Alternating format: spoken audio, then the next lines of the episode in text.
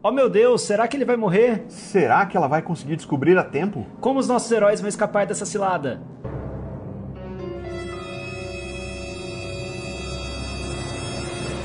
Está começando o Cliffhangers, o podcast que faz uma apuração minuciosa de pilotos de séries. É tipo um clube do livro, mas no lugar do livro, um primeiro episódio de alguma série. Séries novas, séries velhas, séries de filmes, qualquer coisa em audiovisual que chega picado pra gente, pode ser assunto nosso aqui. Se você não quer tomar spoilers, saiba que a gente só vai discutir a história do primeiro episódio. Do piloto, a gente pode falar sobre tudo aqui, mas fica tranquilo que do resto da série não vai ter nada. E no episódio de hoje, vamos falar do piloto, apenas do piloto, e praticamente nada além do piloto de. Mestres do Universo Salvando Eternia. E Mestres do Universo Salvando Eternia é uma série animada que é continuação direta da série animada do He-Man, que é de 1983 a 1985. Essa série que a gente está assistindo no Brasil pela Netflix é uma série de produção da Mattel. E o showrunner dessa série é o Kevin Smith, que é o Silent Bob, que é o diretor de Balconista, enfim. E também é roteirista de quadrinhos. E esse, essa atualização da série, que não é exatamente um reboot, porque eles estão divulgando como uma, uma continuação direta da série de 83 e 85, é, vai dar continuidade e profundidade para um circuito de personagens que a gente não costuma ver com tanta evidência. Quem está aqui comigo hoje para falar sobre Mestres do Universo Salvando Eternia são a Tamires de Nova Odessa. Olá, meu povo. O Paulo Mendonça. Eu tenho a força! E a Ju Delicato. Olá! E esse povo aqui, alguns assistiam He-Man na época que eram crianças, outros não. E a gente vai começar por quem não assistia. Tamires de Nova Odessa, como foi a sua aproximação com essa série inédita da qual você não sabia praticamente nada, que é Mestres do Universo Salvando Eternia? Fala para nós. Por que fazes isso comigo, Glauco? Eu tava aqui, não, vou deixar todo mundo falar muito bem da série para eu não estragar tanto a série no fim. Mas como vou ser a primeira pessoa,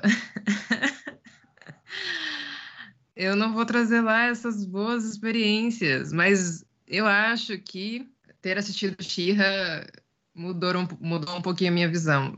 Essa série me deixou meio perdida, porque eu não assisto nada antes da série e eu entrei nela meio que tipo vai ser vai ser para vai ser uma animação para crianças ou vai ser uma animação que é para as pessoas que assistiam He-Man na época? E então tipo a linguagem da série estava bem tipo ok não o público vai ser infantil. E aí depois não não não é para esse público. Então eu fiquei só confusa na linguagem. Eu não tenho nostalgia eu não tenho o peso da nostalgia. Então tipo eu só assisti a série 100% do jeito que estava lá e eu gostei, mas eu fiquei confusa de para onde eles querem ir, e isso me incomodou um pouco. E pela experiência, que nem eu falei, eu acho que a experiência de Shira me afetou um pouco, porque eu entendi claramente o público que Shira queria atingir, e eu entrei na vibe. Eu falei, não, subi e falei, vamos, vamos que vamos. Então, a linguagem e os problemáticas que eles trouxeram no piloto,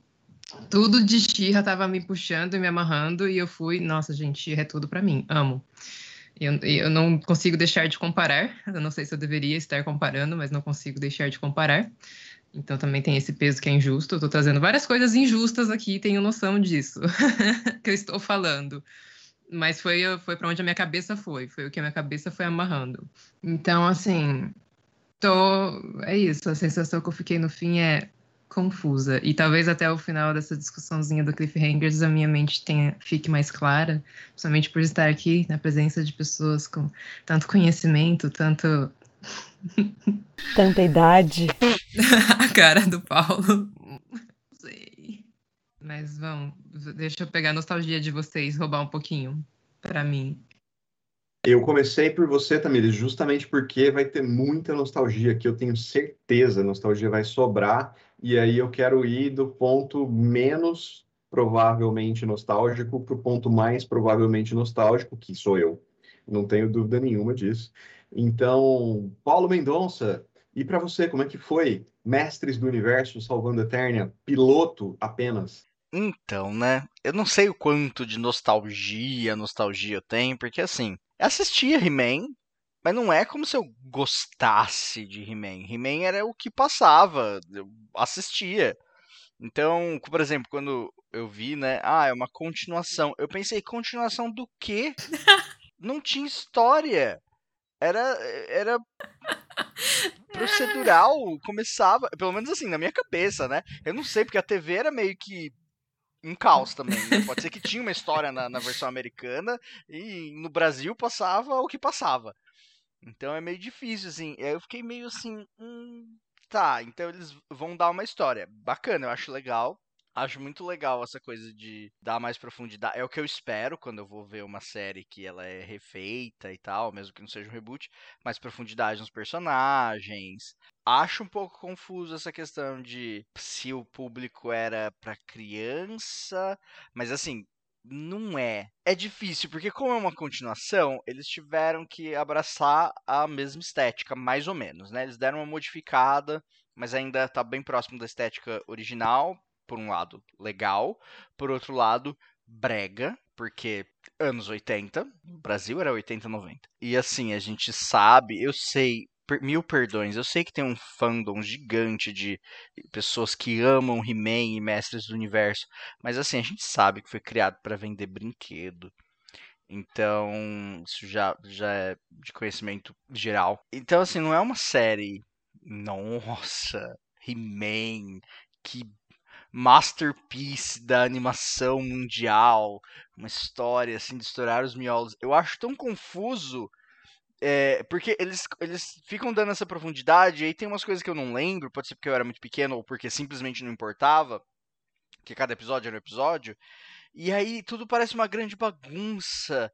E aí tem umas tecnologias, e aí tem magia. Eu fiquei pensando assim, mas que magia? O que, que a magia faz? É, e, e, enfim, eu não, não, não sei. A nostalgia não me salvou. O que a nostalgia fez comigo foi ficar me perguntando coisas. Por exemplo, eu não lembrava que o Pacato falava. Eu ficava assim, Pacato fala?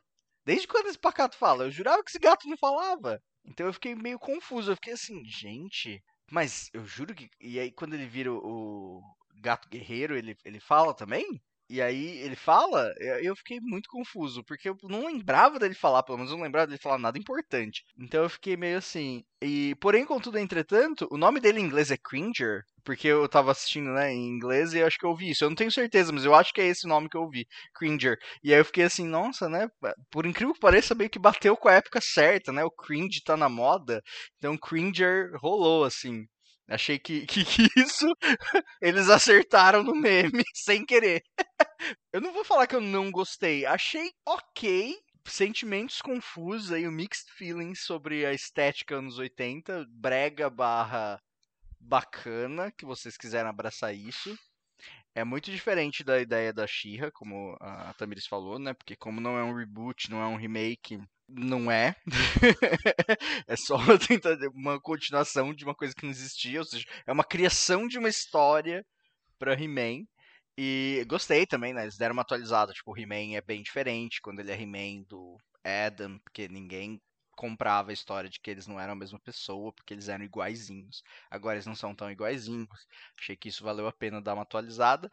Mas é isso aí, gente. Ah, e Fato interessante, em inglês, a Tila, a voz é da Buffy, que é Sarah Michelle Gellar, é isso? Isso mesmo. Acho que é isso. Juliana Delicato, e para você, como foi? Eu tenho tanta coisa para falar. Bom, eu sou da, das pessoas que assistiam He-Man, é, que assistia muito He-Man. É o, o, primeiro desenho que eu tenho lembrança de assistir. E, como eu estava falando com o Glauco, He-Man ele foi meio que um marco nos desenhos animados, porque os, os, desenhos costumavam ser extremamente 2D, e a partir do He-Man, o cabelo dele mexia no vento, então era uma coisa assim, meio uau! Então, assim. Os personagens piscavam. Isso, piscavam, era uma coisa assim absurda na época, era tipo, olha esse desenho, uau, não sei o quê. E aí, várias coisas. Então vamos lá. Eu imaginei que a Tamires não fosse gostar. Porque. E, e, eu também peguei esse negócio da classificação que o Paulo falou. Por quê? Porque He-Man não é um desenho com profundidade. Ele é um desenho para vender brinquedo. Ele é um desenho que os caras vão lá e lutam e eu tenho a força, não sei o quê. E assim, ele, ele tem uma história, uma backstory, né? Não é simplesmente cada episódio é só eles lutando tal. É, porém, o que eu senti desse piloto é que é o mesmo He-Man com mais drama. O que isso quer dizer? Eles estão fazendo um negócio com certeza para pegar a, as pessoas que assistiam He-Man naquela época pela nostalgia, porque é muito parecido, e ao mesmo tempo dando uma atualizada, colocando um pouco mais de história, porque hoje em dia é importante, né? Se você vai comparar com Shira, você realmente vai ficar loucão, porque não tem nada a ver. Shira é outra coisa, foi feito de outro jeito, para outro público, é totalmente diferente, né? O, He-Man não é isso. Agora, sobre classificação indicativa, eu fiquei pensando, né? Classificação indicativa não, né? Público-alvo.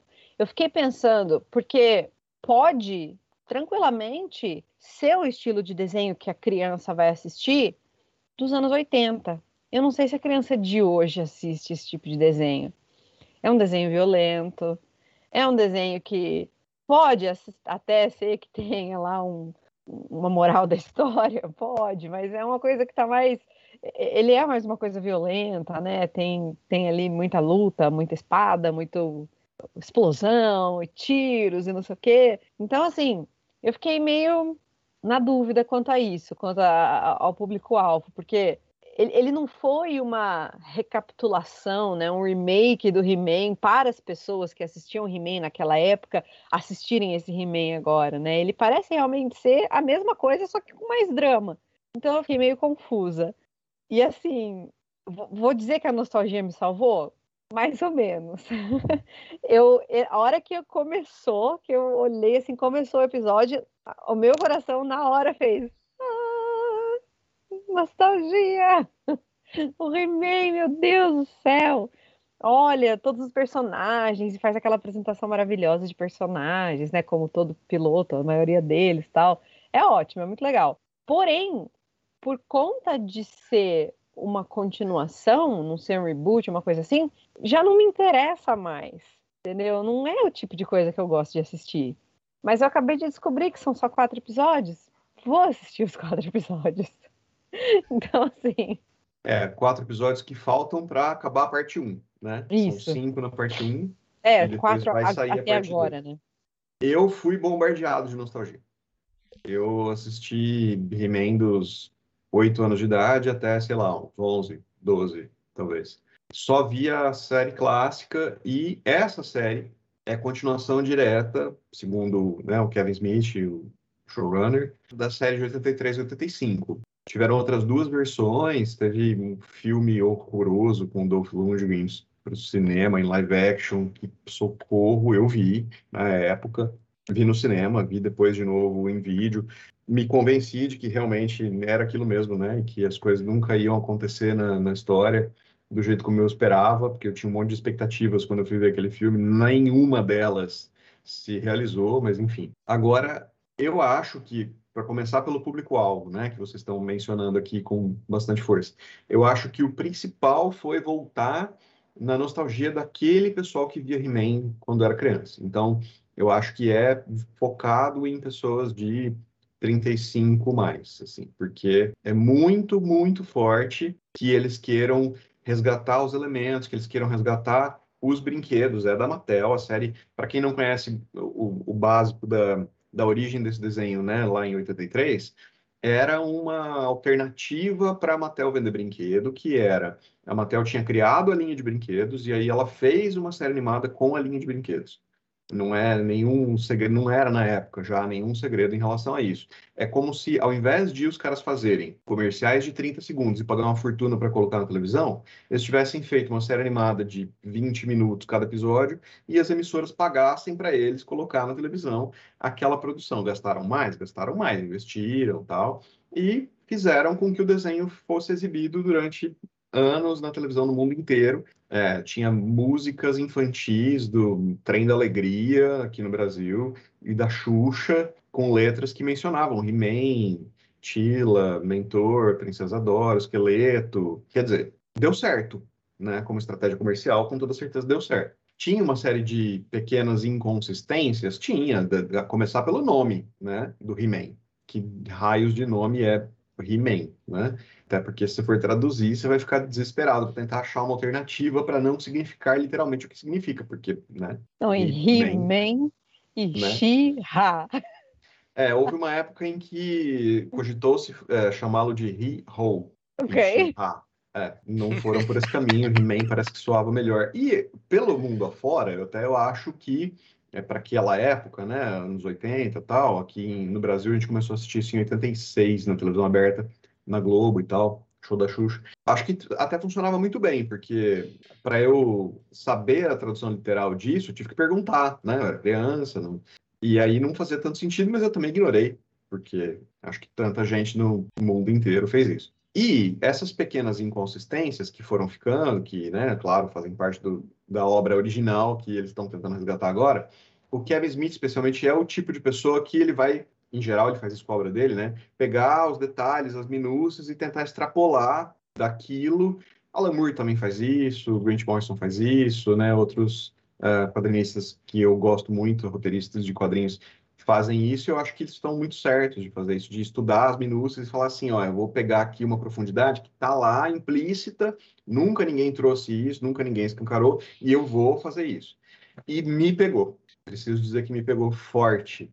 É uma quantidade enorme de coisas, da, da construção das imagens até elementos do plot que eu não posso falar nesse primeiro bloco, porque a gente trabalha sem spoilers no primeiro bloco, mas no segundo eu vou falar. E que eu achei é, especialmente marcante foi que eu fui vendo uh, as imagens aparecendo com, com um destaque rápido, assim, uma evidência, mas uma evidência de poucos segundos, de cada um dos brinquedos. Eu tive praticamente a linha inteira de brinquedos que saíram no Brasil e conhecia de ver fotos nos catálogos, em revistas, em quadrinhos americanos e tal, é, os brinquedos que saíram nos Estados Unidos e que não saíram no Brasil, que não foram tantos, mas havia alguns. E eu reconheci os veículos, reconheci os personagens e tal, principalmente os veículos, que no desenho animado até às vezes apareciam menos, mas que eles existiam nos brinquedos e que estão lá todos presentes. E eu fui vendo falando, nossa, cada um deles, assim, né? Caramba, esse brinquedo, aquele brinquedo e tal. Foi muito marcante, foi muito forte, assim, para mim. Pegou uma nostalgia num ponto que não era simplesmente de assistir a televisão. Eu tinha isso em casa, né? Esses brinquedos, eu brincava com eles, com e muitos deles eu tenho até hoje, assim, um ou outro guardado de lembrança que eu guardei, né? Quando doei os brinquedos eu, de quando eu era moleque, eu salvei alguns e ah, tem vários dentre esses que eu vi nesse desenho animado de hoje. Então, acho que eles fizeram esse trabalho, esse fanservice, né? Uma série de coisas muito adequadamente, porque os brinquedos em si, eles não vão ter a relevância narrativa, mas o fato de eles aparecerem em destaque para eu conseguir reconhecê-los, para eu ter certeza de que aquele brinquedo era aquele, que muito mais do que eu tinha na série animada original, porque muita coisa não era respeitada, tinha coisas que demorava muito para você conseguir ver da série animada nos brinquedos e vice-versa, né? Tinha coisas que até você não sabia de onde tinha surgido. Então aqui não, aqui isso isso tem uma evidência que foi muito legal. Volto a dizer, é uma série de vender brinquedo? Claro, né? A série da Mattel, né? Aqui, produção de hoje, série da Mattel. Não tem segredo. Mas, é, eu acho que, apesar disso, o Kevin Smith conseguiu avançar numa tentativa de construção, preenchimento desse universo narrativo que está insinuado e pendente lá naquela série, para um, um panorama ao mesmo tempo que é surpreendente, eu achei que teve um cliffhanger forte no piloto, quero muito saber mais, é muito provável que eu veja os quatro episódios que restam da primeira parte da, da primeira temporada, ainda hoje, antes de editar o podcast. Queria perguntar sobre uh, esse universo misto aí que eu vi que vocês mencionaram aqui e ali, sobre ciência e misticismo e magia, né, e tal. Como que está descendo isso para vocês nos dias de hoje? Paulo, você que tinha feito uma cara de mais incomodado com isso, quer abrir esse bloco? Abre os trabalhos das discussões de ficção científica, ciência, tecnologia. magia. Não, não me incomoda diretamente, é, porque é um mundo de fantasia barra ficção científica. Então, a gente já viu isso em outros lugares. é, então, assim, tem magia, tem uns veículos que dá, que voa, né? Umas motocicletas que voa, umas armas de laser. Olá, Star Wars. É, então, não tem nada de. Isso não ficava muito claro, eu acho que na animação anterior, porque nada era muito claro. As coisas só estavam lá. Então, assim, eu nunca pensei muito assim, nossa, tem magia, mas realmente tinha o mago, O corpo. o corpo, é. Quando começou a, a série, eu comecei a assistir ontem, eu ficava assim, uma sucessão de pensamentos, assim, foi um brainstorm. Eu ficava assim, Grayskull.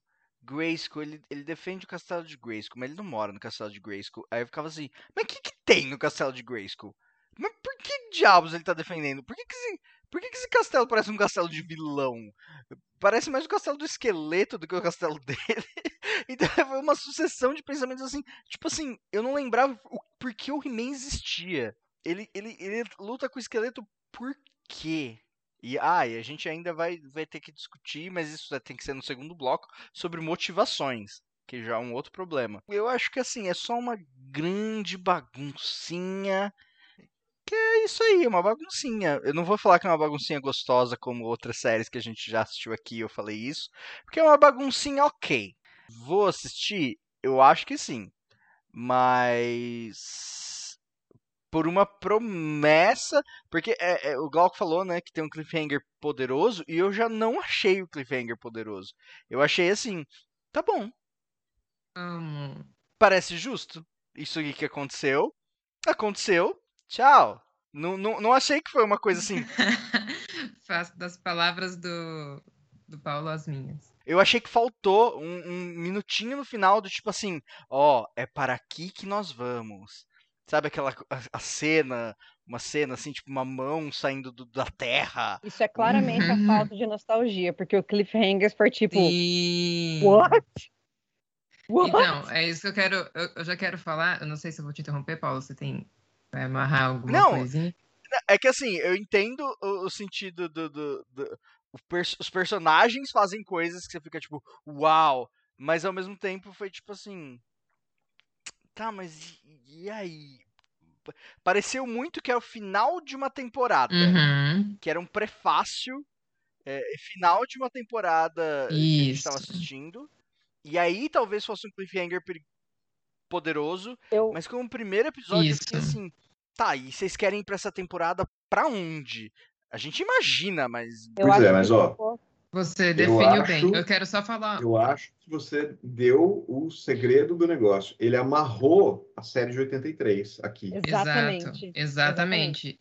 E aí o que ia falar. acontece? O que eu comparo com, com She-Ra, que não foi tipo, ah, eu tava esperando a mesma coisa que eu tava esperando em She-Ra.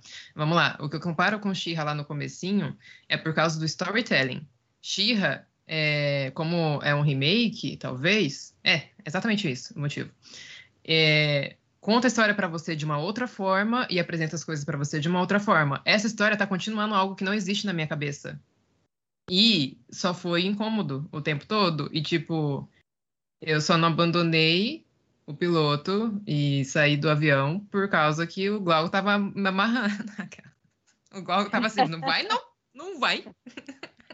Mas eu acho que essa, é- essa sensação de final de temporada que o Paulo teve foi porque esse piloto, ele foi um fanservice. Então ele trouxe tudo o que tinha no que a gente lembra, e aí ele jogou um balde de água fria, né? Tipo, pá, agora vai ser diferente. Daqui pra frente, o que será que vai acontecer? Então a gente que tem a nostalgia, que lembra do que aconteceu, pra gente Cliffhangers foi what? Pra vocês que saíram de lugar nenhum, vocês chegaram em lugar nenhum. Mas é muito perigoso. Isso é perigoso, porque, tipo, você e o Glauco, Juliana, vocês, beleza, vocês são mente aberta e tal, tal, tal. Agora, você faz um negócio pro público de 35, 40 anos, 50 anos que assistia He-Man, e você fala, ah, você veio aqui assistir He-Man, mas vai ser tudo Cuidado diferente. só com os spoilers do, do primeiro bloco. Perigoso. É, não, eu, eu, eu, eu, vou, eu vou segurar uh, os motivos, mas assim, é muito perigoso. É diferente de Shira, que você fala assim: a gente vai recontar tudo. Quem estiver disposto a vir assistir é, essa coisa nova que a gente está fazendo, e é para crianças que estão começando agora, então tem todo um público novo. Agora, se pegar um negócio, você fazer e ser para o público antigo Concordo e ao mesmo 100%. tempo. Eu acho assim. É, é, como eu disse, eu postei ontem, né, falando de Harley Quinn, que eu gosto de série que faz nerd em céu chorar, mas eu devo, eu, eu devo concordar que talvez eu esteja um pouquinho do lado do nerd em céu dessa vez. Alguém desliga o tipo, Paulo? Eu até entendo. mas não com, não com outras séries, é só com essa. Ah, é que é He-Man, né, gente? Olha, o, o, o, o He-Man é o símbolo do quê? Inclusive, inclusive eu tava pensando em tradução, né, que vocês falaram, e, tipo, porque Homem-Aranha e Spider-Man. Então, He-Man é o Homem-Ele, né? Genial, podia chamar o Homem-Ele. Eu tô evitando falar porque a gente lançou aqui vários hates, assim, e se, se deixar Deixa... eu vou pegar no impulso e começar não, a. Não, então não vai falar de hate. Não vai falar de hate. Para de dar hate. Não é hate, eu tô problematizando, eu tô problematizando o rolê. Não é nem que eu não gostei. É, eu achei. Vou dar, vou dar uma visão diferente na, na mágica Isso. barra tecnologia. Traz aí. É, eu, vindo do He-Man de 1980, não reparei.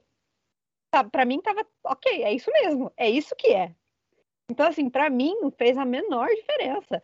O que você falou, eu não lembro por que, que o He-Man luta com o esqueleto. Nem eu. Não faz a menor diferença. Entendeu? Então, eu tive uma, uma experiência totalmente diferente. Agora, sobre ser perigoso, porque você vai pegar as pessoas que curtiam uma coisa e talvez mude, talvez não, enfim. Eu acho que, assim, depende, porque foi o que eu falei. Para mim, a nostalgia veio, a nostalgia bateu. Eu olhei e falei assim: nossa, que legal, He-Man, olha que nostalgia, que bonitinho. Aí ocorreu o drama, que era uma coisa que eu não estava necessariamente esperando, porque eu não sabia, eu não fazia a mínima ideia do que, que era, eu não sabia se era um remake, se era uma continuação, eu não sabia, eu entrei cegamente. E aí eu olhei e falei assim: tá, legal. Não é mais o tipo de coisa que eu gosto de assistir. Não sei. Entendeu? Então eu fiquei meio dividida. E, e, e mesmo, e mesmo assim, você falou, eu sou mente aberta, Glauco também e tal. Sim, mas mesmo assim, como é muito o He-Man de antigamente, que eu assistia quando eu era criança, que eu tinha outra cabeça, que eu não me importava com a mágica e a tecnologia, e por que, que o He-Man tá brigando com o esqueleto, e por que, que o castelo tá lá, e por que, que ele parece um castelo de vilão, e o que, que acontece. Que não fazia a menor diferença para mim. O que, o que importava era pelos poderes de Grayskull, eu tenho a força. Então, Tipo assim, isso me pegou pela nostalgia, passou isso. É, não sei se eu quero continuar assistindo. Já foi, He-Man. Pior ainda, se a pessoa. Significa o quê? Que para quem não é mente aberta, talvez seja muito diferente. E para quem é mente aberta, talvez não, seja muito clássico. Seja só Você piorou eu. ainda, Juliana. Significa que ninguém vai assistir. Não, eu, eu acho que não é que ninguém vai assistir. Reações... Eu acho que muita gente vai começar e que vai se revoltar, e a gente já está vendo indícios disso, sim, eu já vi uhum. que as notas em todos os lugares estão super baixas, tá? as pessoas estão reclamando muito, que tem umas reviravoltas que as pessoas detestaram, tudo isso, para mim está muito nítido que uhum. isso está acontecendo. Eu não concordo com essa opinião, né? Disso. Eu também não, até porque eu não detestei nada, eu só uhum. tô tipo, ok, não, é o He-Man, legal. Eu, entramos, entramos em mais detalhes quando a gente puder falar do, do plot e dos spoilers. Agora, sobre não é feitiçaria é tecnologia, ou é, várias versões disso, é, eu absolutamente não me incomodo, porque, inclusive, nessa época da década de 80, assim, a, tinha uma, uma quantidade grande de outros desenhos animados, dos quais eu gostava muito, que juntavam magia e tecnologia. Cavaleiros da Luz Mágica era um que era talvez o, a série inacabada favorita depois de Caverna do Dragão, que era muito isso, futuro né, pós-tecnológico, a tecnologia acabou com tudo, a magia ressurgiu, e isso para mim era muito, ao mesmo tempo, marcante, interessante, e, misturar as duas coisas sem medo de ser feliz, para mim era uma possibilidade super interessante. A gente vê isso nos quadrinhos contemporâneos, né? Tá aí uh, Multiverses of Madness, que vai aparecer já já, e num universo super tecnológico, e a gente acha tudo ok.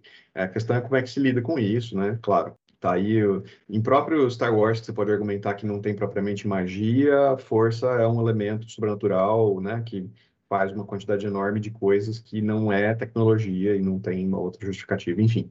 Então, isso não me incomoda, né? Eu acho que isso é um casamento até bastante bom. Achei as cenas de batalha, guerra, as construções do, do que, que eles estão fazendo de misturar situações de magia e ataques e defesas e etc. com as questões tecnológicas, os lasers, bastante bom. Fiquei, a criança dentro de mim ficou empolgada com aquelas cenas de ação, que estou vendo daquele jeito pela primeira vez, né?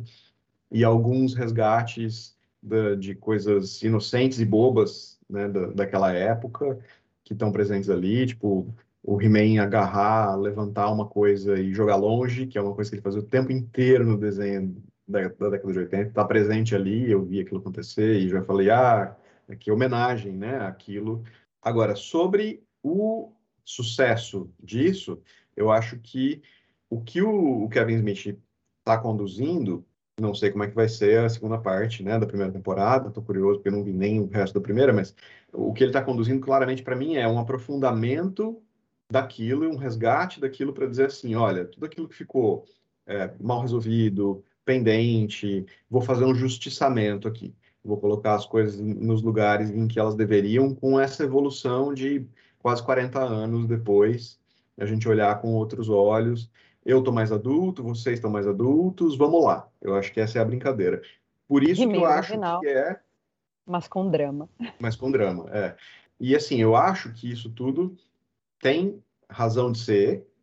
Acho que isso é uma coisa que é importante que seja feita. Não acho que isso é popular, embora tenha uma quantidade grande de fanservice lá, eu não acho que isso vai ser popular. Mas eu acho que o apelo vai levar muita gente aqui a começar a ver, né? Insisto nisso.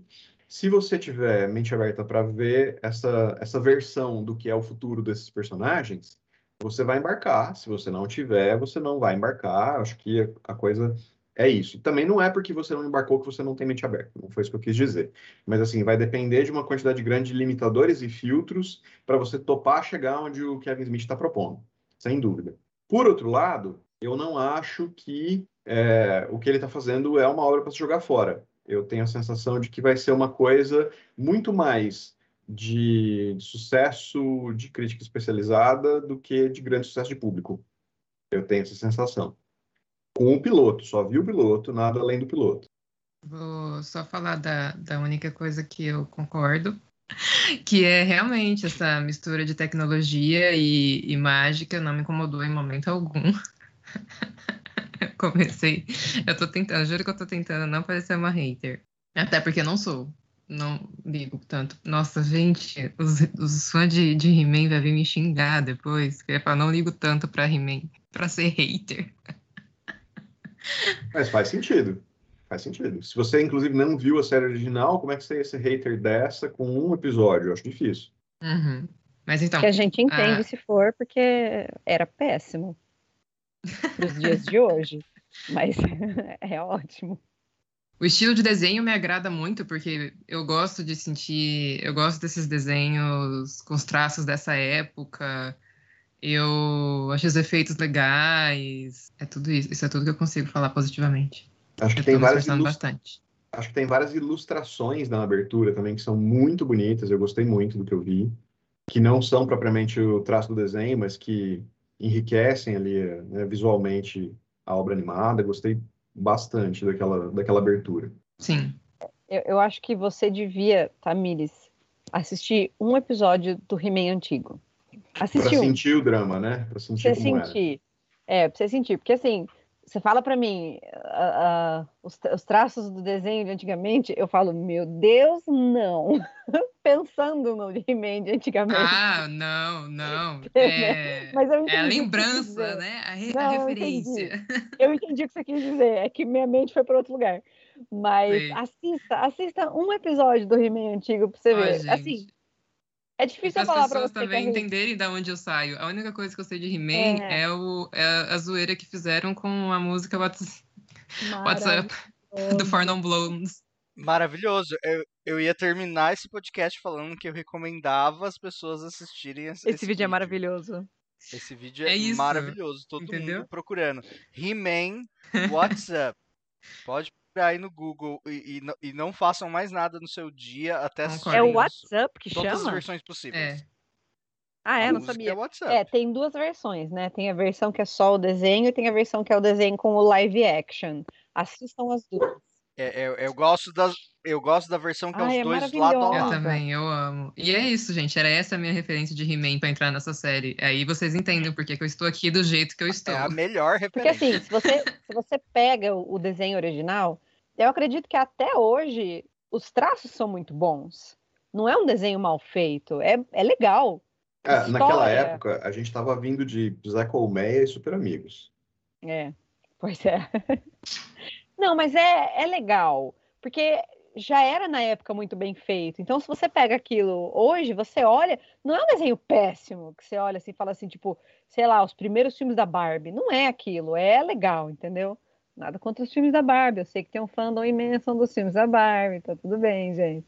A tecnologia evolui, é isso aí. Mas, mas o, desenho em si é legal. A história é difícil falar, porque eu era muito pequena. Muito pequena.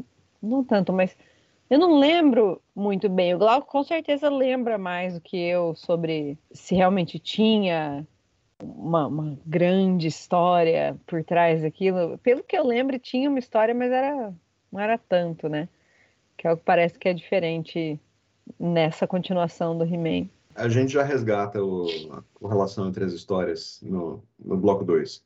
Ah, eu só ia falar que tecnicamente eu achei a animação boa, assim, ela melhorou do que era dos anos 80. Acho que as cenas de luta ficam muito melhores, de batalha, por causa disso. Mas ainda assim elas ficam um pouco travadas, porque eles querem manter, né, a coisa dos anos 80. Então não é super fluido, mas é melhor do que era. Eu sou muito fã de animação 2D, porém não sou o maior fã desse traço americano que eles usam, assim. São raras as animações americanas Eu também. que o traço realmente me pega, assim, porque eu acho uns traços muito. Ai, não sei explicar, muito grosseiros, eu acho. E a Juliana falou mal dos filmes da Barbie, eu acho que os filmes da Barbie eram super bons, Eu eu, não amo os lembro. filmes da Barbie. Eu não sei, os- eu não sei o primeiro, eu não sei o primeiro filme da Barbie como era, mas a impressão que eu tenho é que o primeiro filme da Barbie a animação super era boa e a Juliana aí metendo pau no filme da Barbie. E eu tô reassistindo os filmes da Barbie com a minha irmã, então me senti pessoalmente ofendida. Ah lá. Mas, e, e também os filmes da Barbie. o Barbie foi o primeiro filme 3D que eu assisti, porque a minha mãe trabalhava para uma pessoa que tinha dinheiro e tinha comprado o DVD do, de algum filme da Barbie que tinha uns óculos 3D. Eu nem sabia o que, que era aquilo, para que servia.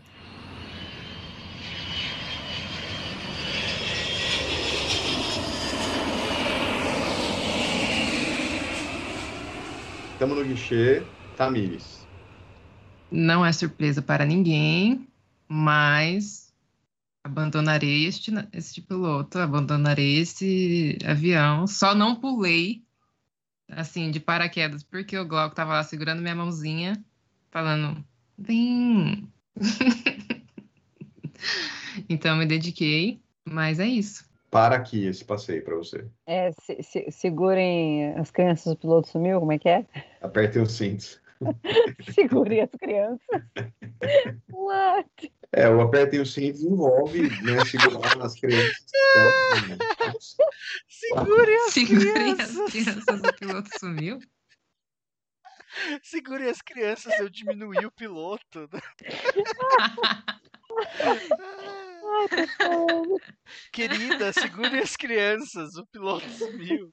Que- Olha só quem está falando. Olha só quem está voando. Quem está voando. Querida, eu encolhi o piloto. Pronto, ó, todos os filmes dos anos 80, não, não fugimos da temática. Paulo Mendonça, estamos no guichê. Topas? Não topas.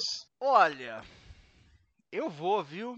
Eu vou porque eu quero saber onde vai. É agora que eu fiquei sabendo que é quatro episódios, porque assim, meu plano era o quê? Assistir dois, três episódios, ver qual é que era e desencanar. Mas se são quatro ou cinco episódios, quando eu assistir dois ou três, já vou ter assistido cinco. Isso. É 20 minutinhos. É 20 minutinhos, gente. Eu, eu já assisti tanto anime pior que isso, de 40 episódios. porque é 20 minutinhos, é, passa rápido. animação comigo é assim, eu sento e vai. Não, tem muito o que pensar, não. Então eu vou, eu vou, eu vou. Não vai ser emergencial necessariamente. Não, bota emergencial. É 20 minutinhos. Eu, eu assisto isso numa sentada. Já vamos resolver essa viagem logo. Emergencial. Bate e volta. É. Juliana Delicato, e você? Mesma coisa. Eu, eu fiquei meio assim. é, porque eu vim do Harley Quinn, que eu assisti vários. E aí chegou uma hora que eu parei, porque eu tava cansada, porque eu já tinha assistido um monte, tinha mais coisa pra fazer, e eu preciso voltar no Harley Quinn. E aí eu tô pensando assim, nossa, mais uma animação, tal. Go- gostei de Harley Quinn? Gostei. Não, ainda não é muito minha praia, então eu tô meio arrastando, sabe? Aí a hora que você falou, quatro episódios, 20 minutos, ah, dá uma chance pro He-Man, né? E eu provavelmente vou assistir acabando aqui, porque eu tô de folga, não tenho nada pra fazer. Quatro episódios, 20 minutos cada um, vou assistir todos agora. Porque eu fiquei curiosa, eu quero ver pra onde vai. Cliffhangers me deixou assim, ué, mas não era? Quê? Hã? Então, que- quero saber. É, eu tô nessa mesma vibe de querer saber. Fiquei interessado com o Cliffhanger, eu achei que a coisa pra mim pegou forte, assim, porque é, subverte e desconstrói algumas coisas que eu quero ver pra onde ele vai com isso. Então eu tenho muito interesse de ver e eu vou ver antes de editar esse podcast. Então eu vou acabar isso agora, hoje ainda, e então necessariamente emergencial. Realmente, talvez se eu tivesse as duas temporadas, eu não fosse dar esse sprint nesse momento. Se a gente tivesse a temporada parte 1 e 2, né? Que não tem ainda. Então, vamos lá. Depois a gente vê como é que a coisa fica. Toca nesse assunto mais pra frente. Vamos pro bloco 2. Spoilers liberados. Vocês têm o poder e a honra de Grayskull, fiquem à vontade. Eu ia falar, Sim. para complementar ainda o primeiro bloco, que eu vou. Eu sou uma pessoa boazinha, então eu vou ver o guia turístico de vocês, eu vou ver a, a- a review que vocês vão fazer da viagem. Eu vou te falar, gente, e aí? Que, como foi a viagem? Vocês gostaram? Vocês fizeram coisas divertidas por lá? O que, que tinha? Vocês acham que eu gostaria? E quem sabe, quem sabe eu não dou uma chance. Ah lá. A gente monta um, um rápido guia histórico de Eternia para você, antes e depois. né? Tenho duas coisas pra falar. A primeira é que o Marcelo tá fazendo uma comida que tá cheirando tão bem que eu não tô conseguindo raciocinar. Tá com cheiro de feijão, de vó. Hum, Eu Acho que minha avó nunca fez feijão, mas não sei, tá com cheiro de feijão de vó. Para quem não come feijão, esse foi um comentário nostálgico bem interessante, curioso. Achei. Por que eu não como feijão? Ah, arroz e feijão você fala que você não gosta. Não, eu gosto. Eu como pouco, mas eu gosto. Gosta agora que você está na Alemanha. Aqui no Brasil você não comia arroz. né? Né? É Então. disso que nostalgia é feita. Esse é exatamente o meu ponto. Assim, se a pessoa sai do Brasil, vai para a Alemanha, e fala, ai, arroz com feijão. É, É você ficar pensando em pão de queijo você. Odiava, Exatamente. porém adorava, né? Eu tinha fase. então, A segunda coisa que eu tenho pra falar, você falou sobre anime. Eu tava pensando nisso, porque eu tava pensando o seguinte: nós viemos dos desenhos americanos, né, que eram muito ruins e mal feitos, pro He-Man, que era muito ruim e mal feito, porém, pra época era ótimo e bem feito e era incrível. E eu continuo dizendo que eu ainda acho que é bom pra hoje. Porém, estava eu aqui pensando, matutando na minha cabeça, que na mesma época eu já assistia Dragon Ball. E tipo, gente, você pega o Dragon Ball hoje e é maravilhoso. E aí eu fiquei pensando, olha só, né? Os animes sempre eram maravilhosos e continuam sendo maravilhosos, né? Que é da mesma época o primeiro Dragon Ball, né? De no- 86. uhum. Então, é de 86? Não, de oit- 86 foi quando ele foi exibido no Brasil, né? Uhum. 86, exibido no Brasil? Período de exibição Ball, de no 26 de Brasil. fevereiro de 1986. é, o começo, né? No Você deve ter Brasil. visto depois.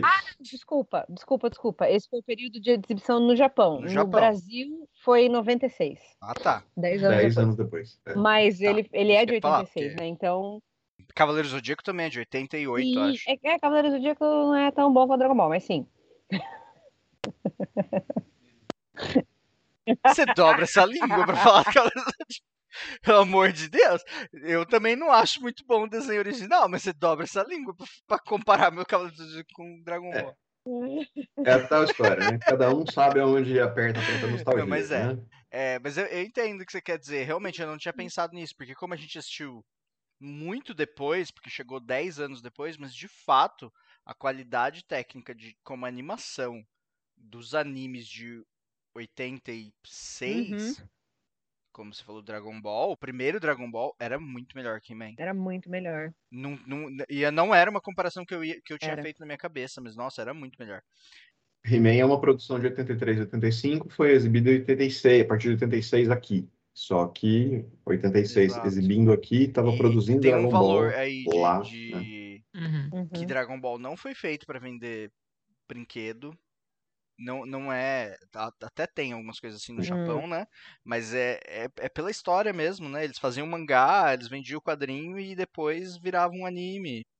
Então, não, não foi, só que o, o He-Man, na época, ele foi um desenho que trouxe tecnologias Uhum. Que não tinha nos outros desenhos, entendeu? Então, tipo, por, por mais que ele tenha sido feito para vender brinquedo, ele foi muito bem feito. Não, é, não, não, não tô falando isso. Mas até faz sentido, porque o Glauco falou assim, ah, porque eles gastaram bastante dinheiro, né? E era uma propaganda que eles recebiam. Mas a galera gasta muito dinheiro com propaganda, né? Pensa que aqui no Uhum. Brasil, o que você usa num longa-metragem, os caras usam em 30 segundos de propaganda. Uhum. Então, Uhum. produzir um um desenho animado nem, é, nem era um. Não sei quantos valores na época, mas nem parece uma coisa que eles iam, tipo, ai, gastei mais. Capaz eles economizaram em vez de É, gastar eu, não, eu não tenho a, a noção do valor, os valores de orçamento da época, É, né? então, Porque para resgatar isso, teria que resgatar também os comparativos de publicidade e tudo mais. Mas a lógica toda do negócio é, você, você licencia o desenho, né? Então Uhum. depois, se você não estiver recebendo nada e as pessoas estiverem exibindo o seu desenho, está ganhando dinheiro, porque você estaria pagando por cada inserção de 30 segundos.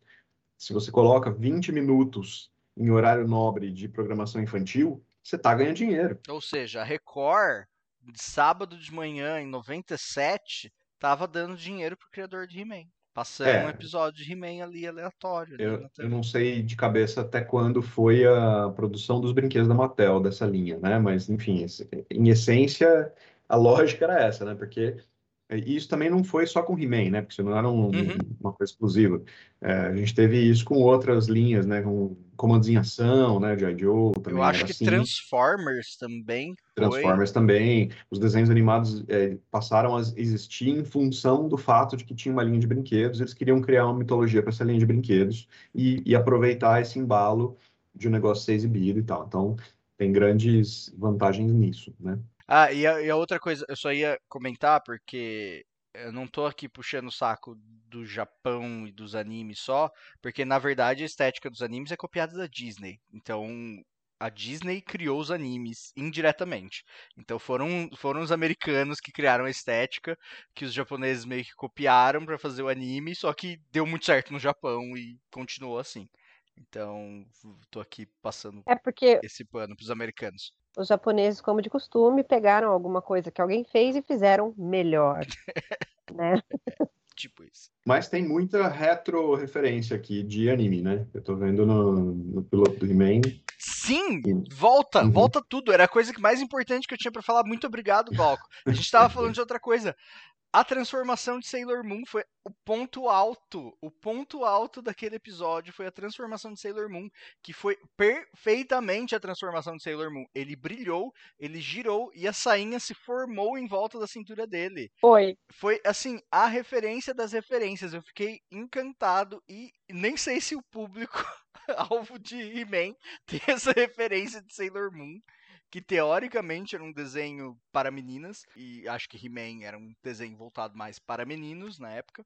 Que, que a gente não era tão desconstruidão. Enfim, e aí eu fiquei encantado com aquela referência maravilhosa do He-Man A gente, vírgula. He-Man pelado, girando, com a saia se formando e, e- e o, e o peitoral dele. Achei, achei mágico, achei guerreira mágica. Foi 100% Sailor Moon. É, mas 100%. forma uma tanga, É né? uma tanguinha. Que, É um... o que é o He-Man se não uma guerreira mágica? É a mesma estrutura da guerreira mágica japonesa. É um- uma menininha comum que se transforma numa forte guerreira, enquanto gira pelada pelo ar depois de falar palavras mágicas. O He-Man é uma guerreira mágica. Uhum. É fantástico. Não, É assim não que eu tem quero motivo que- nenhum para discordar. Exato. Acho que você tem razão. A Eu estrutura é essa. quero mesmo. que. Hashtag o He-Man é uma guerreira Mas é. Agora eu fiquei, eu fiquei- Agora, fazendo todo esse link, tô até gostando mais de He-Man. É isso que eu ia falar. Agora, quem sabe, já aumentou ali o. a- apertem os cintos, as crianças foram enco- encolhidas. Talvez por isso que a gente assistia He-Man e assistia Sailor Moon também, Sim. entendeu? E era maravilhoso. Por isso que eu falei a gente, vírgula, porque a desconstruída aqui. Assistiu He-Man pra meninos e assistia Sailor Moon pra Eu meninas. também. Teve uma briga na minha casa porque eu queria uma boneca do Sailor Moon. E aí, pô, Eu tinha.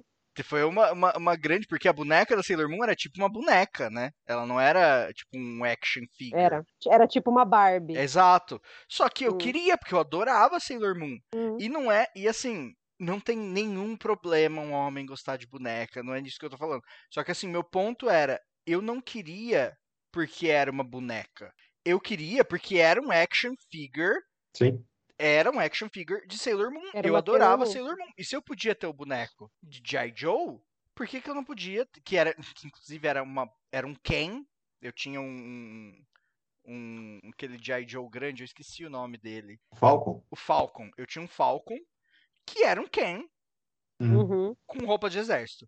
E eu não É, o podia. Ken era um Falcon civil, né? Porque o Exato. Falcon Falcon mesmo é anterior. Exato. O Ken era um Falcon civil. E, e eu, se eu podia ter o Ken de roupinha do exército, por que, que eu não podia ter a Sailor Moon, que era uma guerreira mágica? Enfim, Uhum. problemas da, da criança bicha dos anos 90. Hum. É, eu tinha os bonequinhos do, do He-Man. Eu nunca tive uma Sailor Moon, eu acho, mas eu tive Eu tive. os Power Rangers que trocava a cabeça, sabe? Aquele Power Ranger que trocava a cabeça, assim. Sim, claro. a minha mãe comprou pra mim, ela foi pro Paraguai. Que é uma grande tradição dos anos Ela 90. trouxe pra mim, ela foi de ônibus pro Paraguai, ela trouxe pra mim os Cavaleiros de Ouro, Amo. Os bonequinhos do Power Rangers que troca a cabeça e um, um Super NES.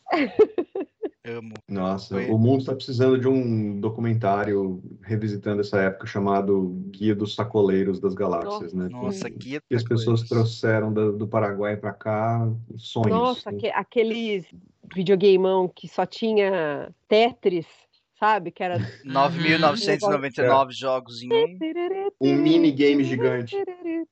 Não, mas era, era só de Tetris. É o, o primeiro era época só de só- 1999 jogos diferentes de Tetris. Gente, era- Eu faço esse documentário pra revisitar, pra ter a nostalgia que eu não tive na época. Olha, a cultura era movimentada pelo Paraguai. To- Todas e, toda e qualquer novidade só chegava ao Brasil pelo Paraguai, porque vinha primeiro do Paraguai do que numa loja oficial. É.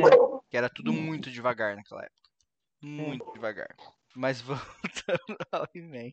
É, e o que não era imensamente devagar era imensamente caro aqui, né? Então o Paraguai Exato. facilitava essa ponte financeira do acesso a- aos bens. Ai, tomara que minha mãe não seja presa por causa desse comentário. Não, já prescreveu esse crime. Já percebi.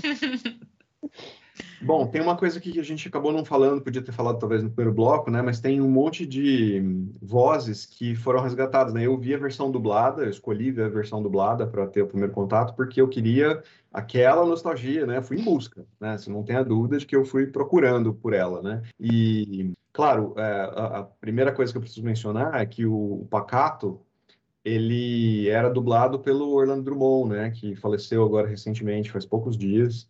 Orlando Bloom, que foi dublador do Scooby-Doo, do, do Popeye, do Alf, o seu peru, conhecido na, televisão, né, pelo personagem dele, o Sr. Raimundo.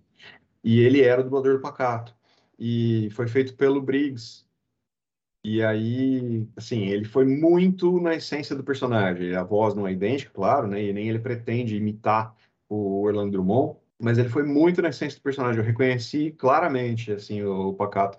Tudo bem, o Paulo falou, ah, nem lembrava que o Pacato falava. Eu lembrava, lembrava bem, gostava muito, assim. Então, tinha uma essência do, do personagem que tá ali meio Scooby-Doo mesmo, porque era um personagem covarde, né? Assim, ele, ele é construído assim, tem medo de tudo, então um pouco uma versão caricata e alegórica desse Príncipe Adam, né? Que, que se esconde das coisas, que tem que fazer o papel de que ele é, é fujão, é covarde, né? Foge de tudo tal, para ninguém saber que ele, na verdade, é o campeão de Eternia, né? Na proteção do Castelo de Grayskull e dos segredos do castelo.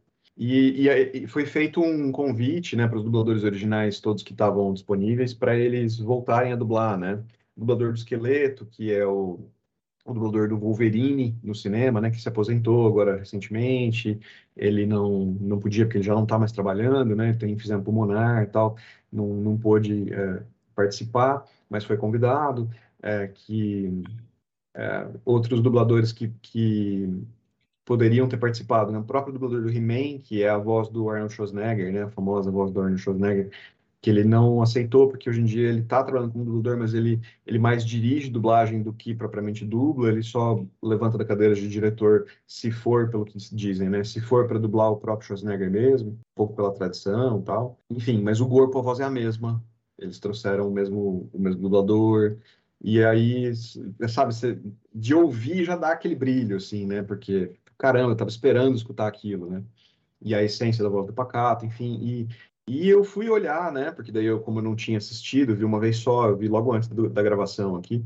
Eu fui olhar quem era o, o elenco original de vozes, né, originais. E gratas surpresas, assim, né? A Maligna, por exemplo, é a Cersei, é a Lina Headey. Uhum. O, o esqueleto é o Luke Skywalker, né? Que é o Mark Hamill, que dubla também o Coringa tal. Tem uma grande tradução de dublagem, um ótimo ator de voz. O, o mentor, o Duncan, é o Davos, é o Cunningham. E assim, e o Paulo já tinha mencionado no bloco anterior, né, que a Tila é a Buffy, a Sarah Shelley Gallagher. Então, assim, tá, tá preenchido de grandes talentos ali, né, para resgatar essa coisa tão interessante. A própria ideia de que o, o Kevin Smith tenha sido chamado para fazer, eu acho que foi um, um, bom tiro visando qualidade. Eu não sei se ele vai conseguir aquele produto comercialmente mais popularzão, porque não é muito a linha dele, mas ele, ele quer uma uma releitura, ele faz muito isso nas obras dele, né? Uma, uma releitura, um aprofundamento da visão do, do nerd e tal. Você, você vê isso em Balconista, você vê... Então, acho que ele tem um, uma versão de, de como é que as coisas devem ser na cabeça dele e que está presente ali e eu quero conhecer essa versão. Né? É, vocês tinham perguntado um pouco sobre os plots, de como é que eles se ligam né, com, com a versão anterior, o que, que o He-Man está fazendo ali e tal.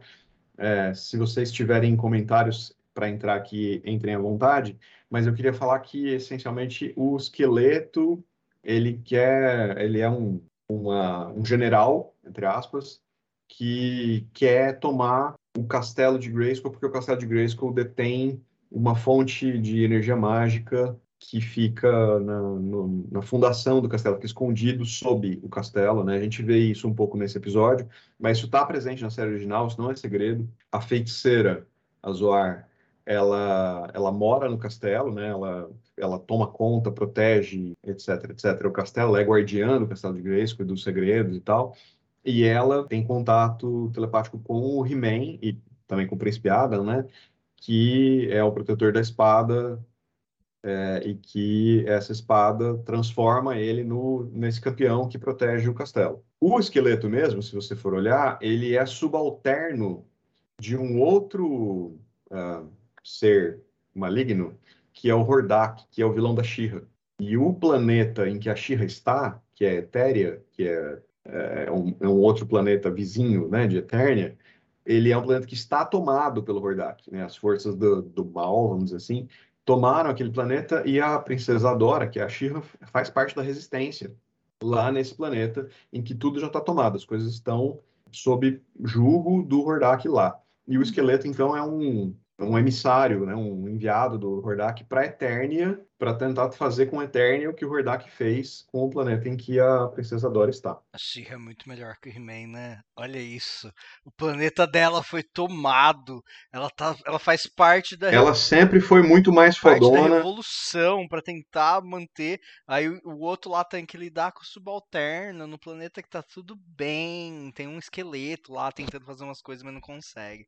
Olha, Shira até no original a senhora era porreta, viu? Sempre foi. Inclusive a espada dela é muito mais versátil, né? Porque a espada dela se transforma em outros objetos e não é simplesmente um pedaço de metal reflexivo de energia. Hum. Enfim, né? Críticas, críticas. Sempre achei a, a She-Ra uma personagem muito mal explorada na série original, porque ela era porque muito mais fodona que a, a She-Ra. A Dora era muito mais fodona do que o Príncipe Ada. Hum. que ela foi roubada dos pais, cresceu como órfã, faz parte da resistência.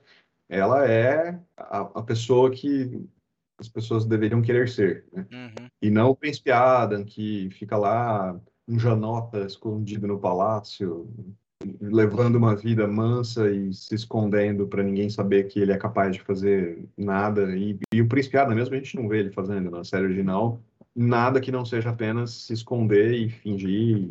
É, mas aí é uma coisa que eu acho que é, é super elemento do justiçamento. Eu vou dar esse gancho e devolvo a palavra para vocês.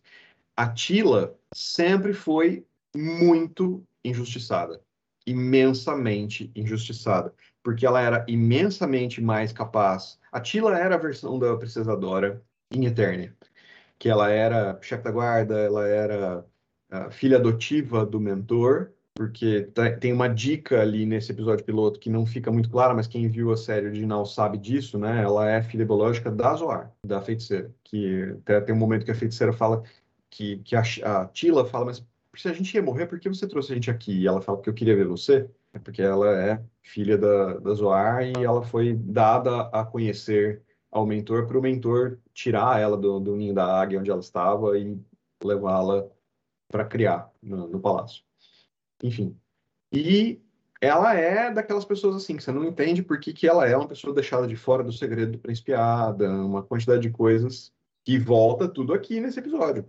Então, assim, coisas que eu senti na minha infância já a respeito de como, quanto a Tila era deixada de fora, injustiçada, etc., que estão presentes aqui para costurar isso e resolver esse problema. Então, disso eu gostei imensamente. Aí devolvo a bola para vocês. Vamos falar do, dos plots e dos spoilers do episódio piloto.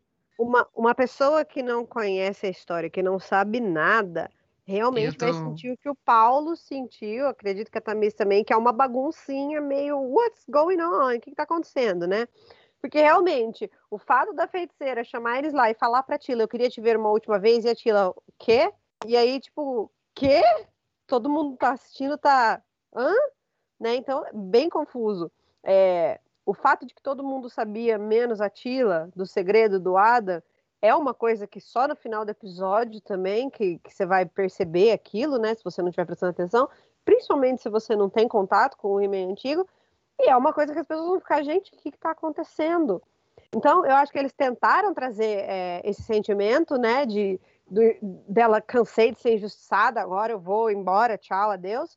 Mas ficou superficial para quem não tem contato nenhum com a história, né? Então, aí é- é- vamos, vamos lá. Vamos fazer um grande apanhado aqui de todas as coisas.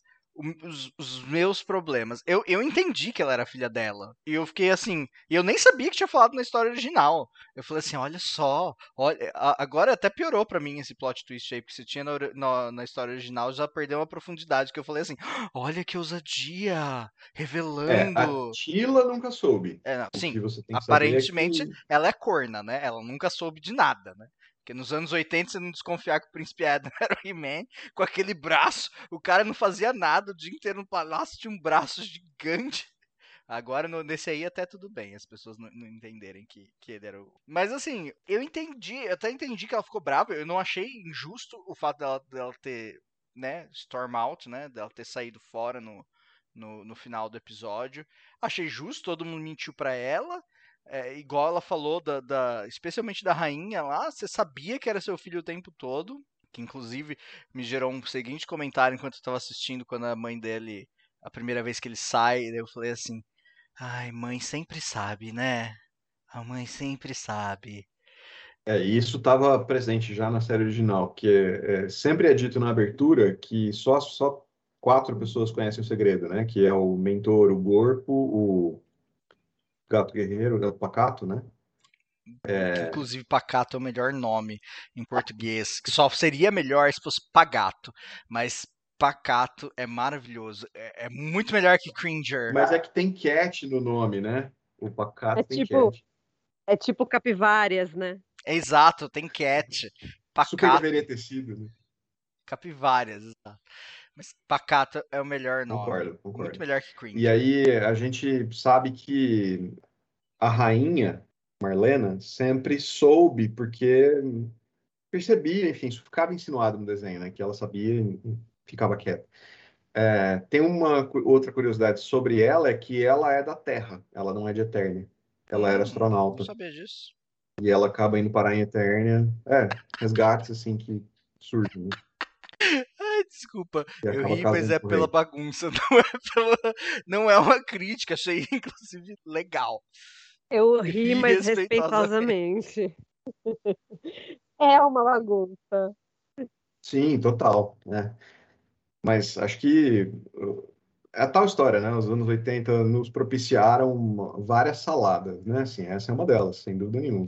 É, é, problemas do episódio. Um, um problema pra mim foi o esqueleto, já que eles estão tentando dar mais profundidade. Primeiro esse negócio, ele já sabia que o negócio estava embaixo do trono, mas quando ele chega lá, ele parece que ele fala assim, não, mas eu descobri que o que eu queria não era o castelo, é o que o castelo guarda. Então parecia que era uma surpresa, eu fiquei confuso agora, se ele já sabia ou se ele já, ou se ele não sabia. E foi uma coisa nova. Olha, do que eu me lembre da, da série antiga, ele sabe que embaixo do castelo tem aqueles elementos. Eu não sei se ele sabe Hum. como acessar aqueles elementos. Inclusive, que foi uma outra crítica que eu fiz, né? Que na hora que o He-Man abre com a espada o negócio, eu virei e falei assim: Nossa, mas há 10 minutos atrás ele não sabia nem que tinha um negócio aí embaixo, agora ele já sabe até que é com a espada que abre. Mas enfim, ele pode ter pesquisado muito bem no Google deles. É só, é só achei estranho. O que pareceu pra mim foi que ele chegou lá porque ele descobriu como funcionava, Uhum. né? Porque ele chega falando, ah, o que eu queria não era o castelo, era a fonte dele. Daí ele vai, pá, e o negócio abre. E daí a hora que o, que o He-Man vai lá e dá a espadada e ele, ah, você abriu. Pra mim foi tipo assim, o Uhum. plano dele, it was, It was Agatha, Agatha all along. Foi o Entendeu? primeiro. Foi, Parece que todos dele. os planos dele. Na verdade, ele fala isso, né? Que todas as falhas dele foram pra, pra. Apesar de ter achado Achei forçado, achei forçado. Porém, é a cara do esqueleto. esqueleto. Mas eu também achei É, ótimo a sim. feiticeira falando assim: ai, você vai falhar de novo, você sempre falha. É o seu rolê é falhar. Eu achei. Pá!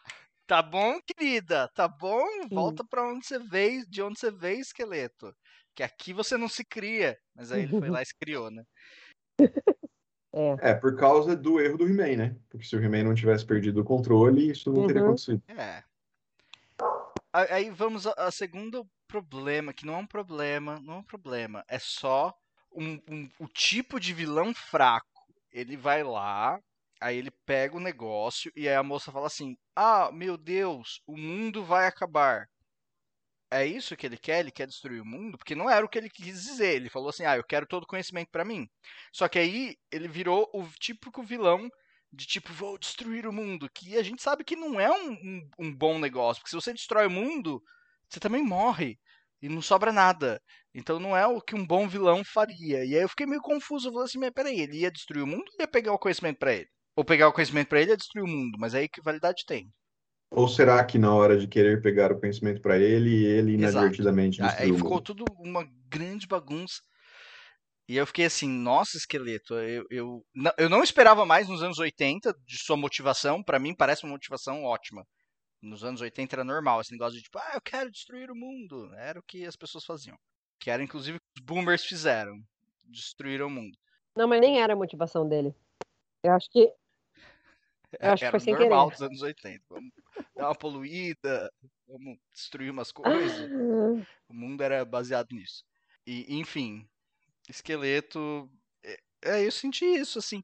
E aí a gente chega no grande acontecimento do episódio, que é o He-Man e o esqueleto catapimba. morrem.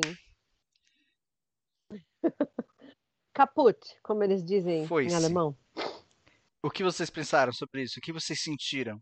Eu senti duas coisas. Primeiro, eu fiquei chocada. Eu pensei assim, nossa, ele morreu? Aí depois eu pensei, ah, ele deve estar no universo paralelo, né? Por motivos de várias séries. Aí depois eu fiquei pensando assim, puto, mas não tem He-Man no nome da série. Pois é, o nome da exatamente. série é Mestres do Universo Salvando Eterna, né? É, eu só, o título original é Masters of the Universe Revelation. Revelation, isso. Então eu pensei assim, ele super pode ter morrido. E faz E sentido aí- você pensar isso em função do título. Claro que faz. Só que você não está esperando isso, mesmo Uhum. sabendo o título, você não está esperando isso quando chega para Uhum. assistir. Uhum, E aí eu fiquei super chocada. Eu pensei, peraí, vai ser o He-Man sem o He-Man? Como isso vai funcionar? E e foi isso que me pegou. Exato, e aí que começa o meu problema, que não é um problema, mas com. É quase um bait, entendeu? Você fala assim, ah, eu vou prometer pro nerd aqui, ó. Vem, nerd, vem, nerd. Vem, vem, vem assistir He-Man. Vem assistir He-Man. Plot twist, você não vai assistir He-Man, você vai assistir Então, olha só, tem tudo isso aí, lá. Tem tudo Eu isso aí, amo. mas não tem He-Man, não tem He-Man no nome da isca, né? Não, não acho um problema. Não. Eu sei, mas assim, mas é quase, usando palavras do jornalismo brasileiro, é quase uma desonestidade intelectual falar que a pessoa não se Inclusive, iludiria. quando vocês falaram pra gente, vamos ver He-Man? Sim, sim, claro. Eu, eu fiquei tipo, ok. Aí eu digitei na Netflix, He-Man. Aí apareceu Mestres do Universo. Eu falei assim, será que é esse? Eu mandei até uma foto pro Paulo. Falei assim, é esse, Paulo? Daí ele falou, é. Eu falei, ah, tá bom, então. E eu falei, é, pensando assim, porque eu assisti um lá que eu achei que era, se não for, eu vou A gente descobrir vai descobrir isso. Então, vocês começaram aí pro final do episódio, mas eu ainda queria falar uma coisinha em relação ao storytelling, porque, vamos lá, o que, que tá me incomodando mais do que o normal? Eles fizeram essa série para ser uma continuação, claramente, do que, você, do que o pessoal já tinha assistido lá atrás. Só que aí, eu falei para vocês, ah, então você até She-Ra lá no começo, porque She-Ra deixava claramente o que ela queria. Ia ser, uma, ia ser um remake, a linguagem que estava sendo usada era para criança. Esta série usa a linguagem para criança e não tem nada nada tão pesado durante o episódio que acontece que eu falei, não, velho, essa série vai ser para criança. Tá sendo explicado de novo como funciona o poder de cada um, tá sendo explicada a função de cada um explicitamente nos diálogos e eu falei, isso aqui não é para adulto. Olha isso. Para que se você se o seu público é, é o glauco, é as pessoas que estão na nostalgia, para que você tá fazendo isso daqui desse jeito? Uhum. Então, eu achei isso erro mesmo, erro de roteiro. Porque e aí tem, chega tem no uma final. dupla personalidade aí, né? Brincando com o alter ego do He-Man do Príncipe Adam aí, mas tem uma, uma personalidade múltipla, né? Parece que uma hora eles estão conversando com um, uma hora eles estão conversando com o outro, né? Acho que tem isso mesmo. Sim. E só veio, tipo, realmente fa- falei, ok, essa série não é de criança, quando ele, o He-Man enfia a faca no Ske- Skeletron. Skeletor. Porém, Skeletor. Espada. essa é uma, Teixeira. é uma série pra criança dos anos 80, porque é uma coisa que hum, com, tranquilamente aconteceria num desenho dos anos 80. Pra criança. Então, mas eu acho É, assim, não, mas o, o desenho do He-Man. é, é, sempre foi uma série com violência, mas tá um pouco mais. É, não, mas É. o desenho do He-Man ele não fazia isso. O, o He-Man, É. tanto que o comentário que o esqueleto faz do que acontece é finalmente, uma vez você Uhum. usou a espada do É. jeito que a espada funciona, né? É, Porque ele nunca usou a, a espada sim. Para Não, atacar, não a espada não era o que resolvia o- a- as Uhum. coisas, né? Num sentido, ele não usava como arma, ele, ele refletia, por isso que eu brinquei que era de metal reflexivo, né? Ele refletia é, descargas energéticas na direção dele com a espada, ele cortava coisas com a espada, mas ele nunca atacou um ser vivo É. com a espada no desenho original. Tem inclusive um Né? episódio na, na- na série original em que ele acha que ele matou alguém e ele abandona a carreira dele como protetor porque ele não se julga mais digno. E na verdade era um, um embuste, né? Assim, fazem parecer que ele matou alguém que na verdade ele não matou, para ele se sentir mal, para ele abandonar e tal, porque é um plano do esqueleto. Então, assim, você não tá esperando que ele vá matar ninguém. E aí, por isso que eu falei pro Paulo agora há pouco, né? Que o, o que o esqueleto faz é em função de um erro do He-Man, porque ele não pensa daquele jeito, não trabalha daquela maneira. E isso acontece porque o esqueleto também vai a um ponto que a gente nunca viu ele ir, que ele mata uma pessoa, que ele matou o Homem Musgo, Uhum. que é um personagem da série original, tal, que até pouco tempo atrás eu conversei com meu irmão a respeito e tal, e mandei um meme do Homem Musgo para ele, e ele falou, quem é esse cara? E ele assistia He-Man, né? Ele viu pouquíssimo o Homem Musgo na vida, porque ele nem lembrava quem era o Homem Musgo. E aí tava aqui o Homem Musgo, eu falei, puta, o Homem Musgo, né? E pá, aí o Homem Musgo morre. Puta, homem musgo, pô, homem musgo. Eu não, não lembrava do Homem Musgo. Eu assumi que era um personagem antigo. Primeiro eu É. achei que era uma coisa nova. Falei assim, ah, é um guardião dali do, da magia que apareceu. poderoso. E aí depois a reação do He-Man, eu falei assim, ah não, tá ok, era um personagem antigo. E eu não tinha entendido essa piada que. Piada, que não é uma piada, esse comentário do esqueleto.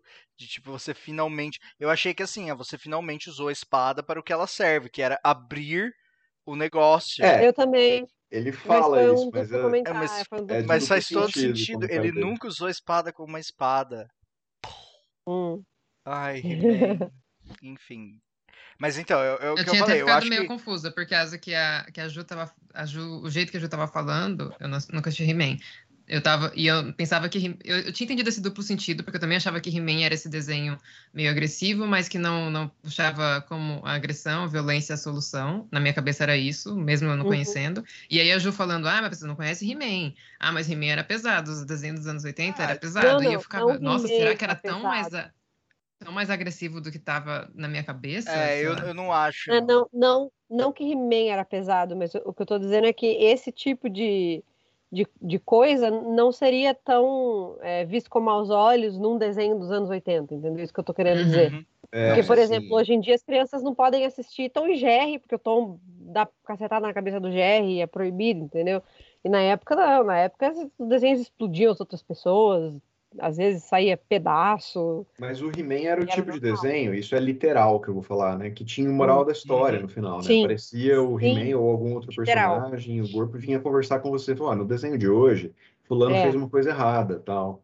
E aí, e, e eles tinham, tipo, uma moral da história, o que que é que você aprendeu com a história de hoje, entendeu? Sempre Sim. tinha alguma coisa que tinha acontecido, que era um erro, que um comportamento inadequado que alguém fez moralmente, ou sei lá, e que alguém vinha resgatar no final, olha, a gente percebeu, a gente aprendeu que isso não se faz, tal, tal. Então, sempre foi um desenho que mirou um, um crescimento, um engrandecimento, uma- conversar de uma coisa de, de valores e tal. Tinha um discurso, né, por trás, uma série de, de contaminações, claro, né, discutir moral e tal. Mas isso eu acho que tem um pé no que a gente está vendo aqui, porque eles estão sem aparecer para falar assim, no episódio de hoje a gente viu, né? Mas eles estão discutindo, pô, será que isso que a série inteira. Na série inteira da vez passada, a gente percebeu que trataram a Tila de um jeito inadequado, né? É meio isso que está acontecendo. Uhum. Então, eu acho que tirar o He-Man do foco, do protagonismo, é todo um discurso contemporâneo, né, vigente, que a, a gente dar chance para pessoas que não tiveram holofotes poderem, né, aparecer, ser donas das suas narrativas, brilharem, etc. O agradecimento, o crescimento da, da Tila, que ficou, né, muito perdido e abandonado lá na série inteira dos anos 80, que está presente aqui. Então, tudo isso acho que tem um discurso coeso, coerente, né? Assim, até o, o Kevin Smith respondendo a alguns haters falou assim: ah, vocês não assistiram direito a série dos anos 80 e estão aqui reclamando. Porque tem uma quantidade enorme de coisas que ele está fazendo aqui agora que estava presente lá, assim, de, o- He-Man não resolver as coisas pela violência, de o, o He-Man não ser sempre a solução do problema, muitas e muitas vezes ela vinha de, de outros personagens que eram entendidos como coadjuvantes sempre, né? e que aqui a gente vai estar entendendo que vai ser diferente. E quando o He-Man sai de cena, né? Quando o, o homem, He-Man, fodão, não está em evidência, quem é que faz o quê? Quem resolve como, né? Acho que são esses questionamentos que ele está propondo aqui, né?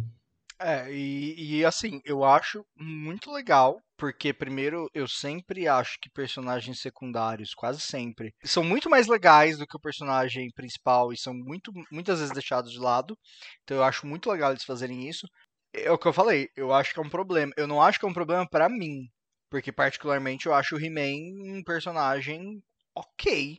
E realmente eu acho muito mais interessante os personagens que estão em volta dele. E até Evelyn é ma- maligna, né? Eu Maligna. a- a- Eu amei esses nomes, gente. Os nomes em inglês também são maravilhosos. Evelyn é muito bom esse nome. Enfim, que é a Cersei ainda, essa voz maravilhosa de Cersei. Então, assim, é muito legal essas coisas, esses personagens que estão em volta. E eu gosto de deles terem a chance.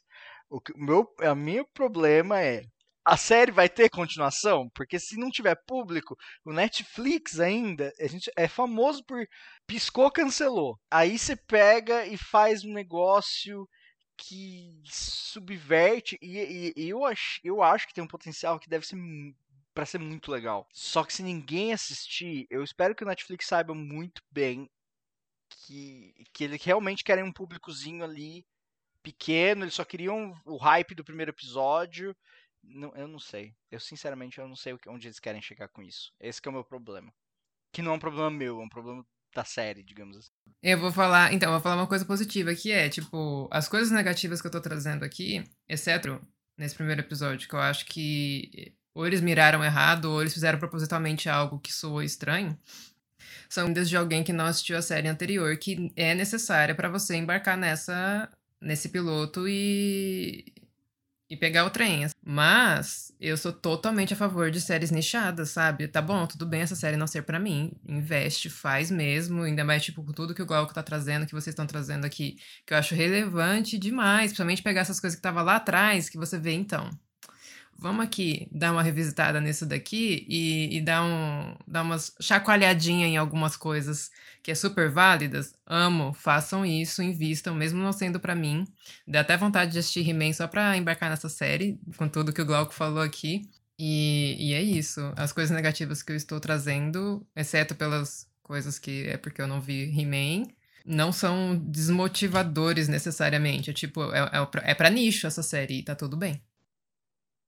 É sobre isso. E tá tudo bem. E tá todo, tá todo cliffhanger.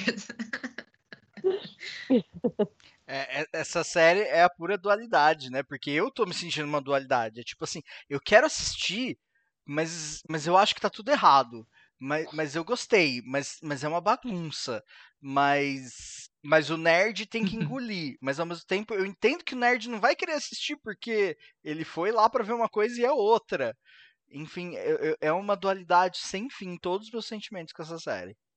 É, eu ainda não sei se o que a gente viu no episódio piloto vai ser modificado ou revertido, né? Porque a gente só viu uhum. o episódio piloto até agora. Ah, sim. Então, todas as, as dicas de filmes e séries dos anos 80 nos sugerem que o He-Man volta. Mas, sim. justamente como é, isso é uma, uma continuação amadurecida, até o visual dos personagens está mais envelhecido, né? Você sente meio uhum. umas rugas e tal, isso tá lá, tá de propósito, né? Você começa a questionar se realmente é o caso, né? De esse personagem uhum. estar ali, deixar de existir, volta não volta. Ai, nossa, eu não tinha nem pensado nessa tristeza. Eu já assumi que ia voltar. É, eu. Não sei como, não sei quando. Pois é, eu assumi, eu que, assumi que não, e eu me emocionei com a cena de, da mãe dele chorando. Porque... É, ao, em primeiro momento eu pensei, beleza, sumiu, né? Ele, sumiu o esqueleto, ok, tudo bem. Aí depois eu tive aquele pensamento, peraí, não tem He-Man no nome da série. Ele não precisa estar tá nessa série. Aí eu fiquei, putz, e agora? Por isso que eu acho que me prendeu mais esse Cliffhangers do que talvez o Paulo, que sempre pensou que ele fosse voltar. Né? Aí eu é. fiquei, pra onde que vai agora sem o He-Man, sem o esqueleto? Uhum. Entendeu? E, e, eu tô muito curiosa mesmo para saber para onde vai. Pois é, então, eu também tô nesse ponto e eu, eu não sei se, né, se eu tô extrapolando para além do que o Kevin Smith pretende e tal, mas eu acho super possível que ele não esteja lá mais. E pronto. E, e ser uma série de Masters of the Universe sem He-Man, sem esqueleto. E caraca? É, essa essa é, o, é a, a, grande, né? E agora? Como vai ser? O que vai acontecer? É, porque a hora que você tira os manjadões de sempre, né? Uhum. Não sei se é isso do, do, dos holofotes. Como se comportam todos os outros? Eu não sei. Entendeu? Eu é. não sei. Eu achei interessante. E o fato da gente não saber é um defeito da série original. Que realmente ele tá tentando é, consertar. Mas, assim, né? É um defeito porque de não ter mostrado. A gente mas... não sabe porque não tinha Exato, porque não tinha profundidade, entendeu? Quando a gente não sabe o que um personagem faria numa situação, é porque ele não teve profundidade suficiente pra gente entender aquele personagem. Então, querendo ou não, é meio que por aí. Por outro lado, eu acho complicado He-Man é, sem o He-Man. Como se comporta o Catatal sem o Zé Colmeia, né? Tudo bem, é outra é. época, são outros questionamentos, né? Você não estava. Por mais que hoje você, claro, que fizesse essa pergunta, naquela época você, claro, que não uhum. fazia. Não. não, não, não, não até porque até porque era um desenho para criança. Criança hoje não vai fazer esse questionamento. Entendeu? Uma criança assistindo um desenho. Ai, é, depende de. de como é que você lida com essa, com essa criança, né? Porque se É, mais o filho coisas do Glauco, não. criança- O filho do Glauco vai fazer esse questionamento. né? Papai, para onde iria esse personagem? Ai, eu, estou, imagina. eu tô achando muito raso esse personagem aqui, Eu tava papai. Meu Deus. Ele, ele não tem profundidade. Eu amo, eu quero bem nas discussões do Cineclube. Nossa, sim. Espere começar a falar primeiro para ficar mais viável, né? Mas sim, dúvida. Ele já participa das discussões do Cineclube. Nossa, o bem, que horror. É, se manifesta várias vezes, né?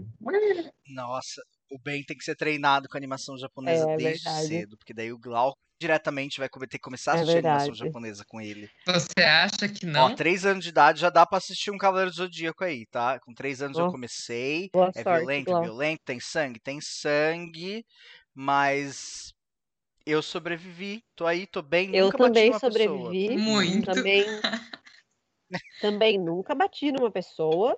Na Juliana eu não acredito. Eu realmente nunca bati, assim. Só, ah, tapinha, nada. Eu empurrei uma menina do balanço, mas Nunca saí no... eu falei que eu ia no balanço e ela Tá vendo? Esse tipo correndo de coisa que eu nunca sentou no fiz. balanço. Eu já bati na minha irmã com um cabo de rodo, mas eu nunca assisti nenhum desenho assim quando eu era criança. Eu É, uma armado eu nunca bati em ninguém Tá vendo? eles ganhou. Então acho que. Eu, eu bati uma vez na minha irmã com a porta, quebrou o braço dela. Ok, eu achando bati que o cabo de vez. rodo já ia ser pior. Eu bati uma vez com o gesso do braço quebrado. Então, tecnicamente, eu acho que isso conta como arma branca. Eu, Conta, eu- porque depois que eu quebrei o Conta, braço dela, ela também me bateu com o braço quebrado, com gesso. Bom, vamos tirar aqui que violência contra irmãos não conta, porque aí vem de outra, né, é uma outra questão familiar, é Bíblico. bíblico, É bíblico. né? A gente aprendeu É, na é Bíblia. bíblico. Fato. Violência entre irmãos é bíblico. A Tamires nem assistiu desenhos Nossa. e, e- e- porque a família dela era Eu religiosa e ela aprendeu na falar- Bíblia a bater na falar, irmã. Tamires nem assistiu a Bíblia, eu ia ficar onde tem. Record. Pelo contrário, ela Record, assistiu record. a Bíblia e não assistiu É verdade, tá vendo só? E, e aprendeu o quê? A bater no. Deve- provavelmente era o quê? Uma punição por alguma coisa é, e era aceitável. Sei lá, ela misturou tecidos. Então ela merecia levar algumas pauladas. É, Aceitável, aceitável. E ficar impura até a tarde. até Trechos tarde. literais. É isso aí. E lembrem-se, não batam nos seus irmãos. Bom, no episódio de hoje de podcast Cliffhangers, nós aprendemos que.